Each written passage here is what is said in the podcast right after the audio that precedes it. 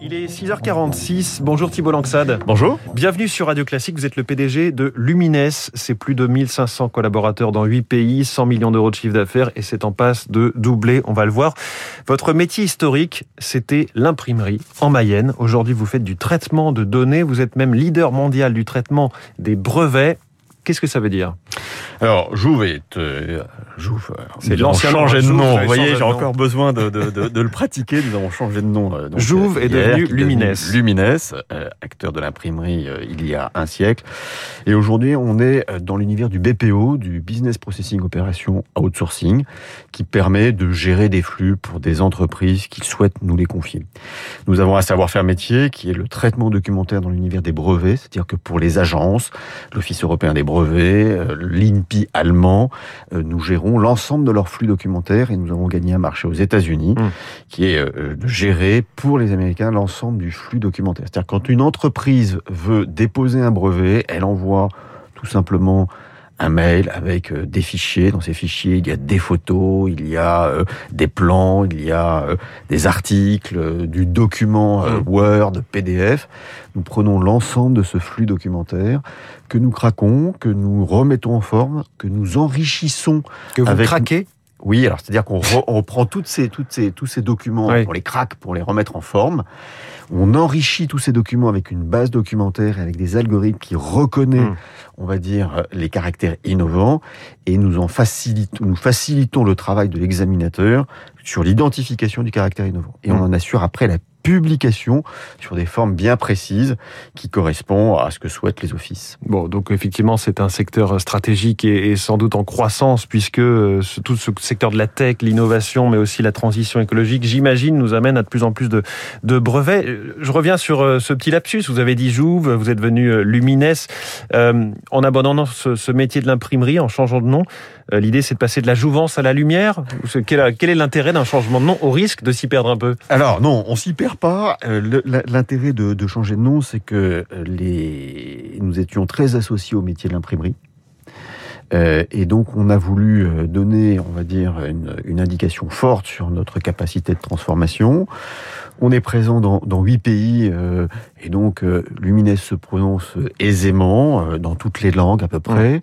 Et on voulait indiquer à l'ensemble de nos clients, mais également dans nos plans de transformation euh, à nos collaborateurs, euh, qu'on était une entreprise full digital euh, liée à des mécanismes d'innovation forts. Et Mm. donc euh, voilà, on voulait le faire il y a deux ans au moment où nous avons cédé l'impression, mais euh, la crise sanitaire nous a rattrapés et on le fait euh, en ce moment. Alors, le plus gros contrat qui vous occupe en ce moment pèse 1 milliard 400 millions de dollars. Pourquoi des dollars? Puisque c'est avec l'Office américain des brevets. Cela vous oblige à recruter très vite et en nombre, ce qui est un sacré challenge. On vient, on vient de parler des difficultés de recrutement, mais dans ce secteur de la tech, c'est encore plus euh, prégnant. Alors, on est présent en France sur euh, cinq sites, euh, donc à Mayenne, en Mm. Mayenne, à Laval, à Rennes, à Lens, à Paris. Et euh, on a besoin de recruter pour la France à peu près 150 collaborateurs et aux États-Unis 1000 collaborateurs. J'ai envie de dire en France, bah, vous l'avez décrit tout à l'heure, les métiers sont en tension. C'est extrêmement difficile, à la fois d'obtenir ces profils, de les recruter, de les motiver, de les fidéliser, compte tenu euh, bah, de la tension sur les sur Mm. ces profils IT. Et c'est très exactement la même chose aux États-Unis. Euh, donc on est dans une situation, euh, on va dire, de tension d'emploi.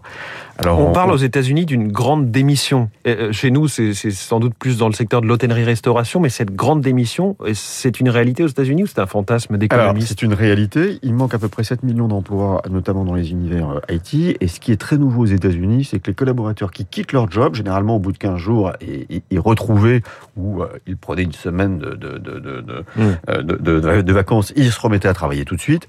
Euh, là, on observe des délais de deux mois, trois mois. Euh, où les Américains euh, prennent du temps avant de recommencer. Ce qui génère une tension très forte. On a une tension très forte sur les salaires. hein. Le salaire euh, le plus bas aux États-Unis est 7 dollars.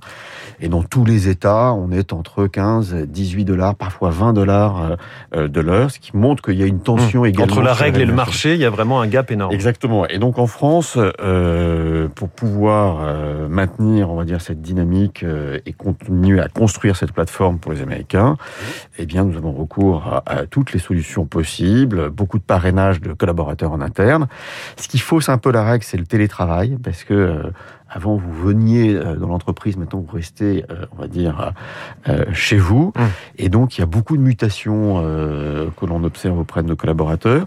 Et ça nécessite d'aller chercher des collaborateurs beaucoup plus loin que là où on imaginait, parce que maintenant, si vous êtes dans le sud de la France, eh bien vous pouvez continuer à travailler pour une entreprise qui est dans le nord de la France. Donc ça nécessite des nouvelles techniques de recrutement. Thibault Langsad, vous êtes un, ancien dirigeant du MEDEF. Il y a quelques semaines, vous avez publié un petit livre, euh, Et intéressement, le dividende salarié, manifeste pour un nouveau partage de la croissance aux éditions Télémac. L'idée, si je résume à gros traits, c'est que quand une entreprise distribue les dividendes à ses actionnaires, elle le fasse aussi à ses salariés Oui, je pense que maintenant, euh, on parle beaucoup d'un capitalisme rénové. Je pense qu'il est temps euh, de se pencher sur les mécanismes de redistribution, de partage, euh, on va dire, de la richesse produite par l'entreprise.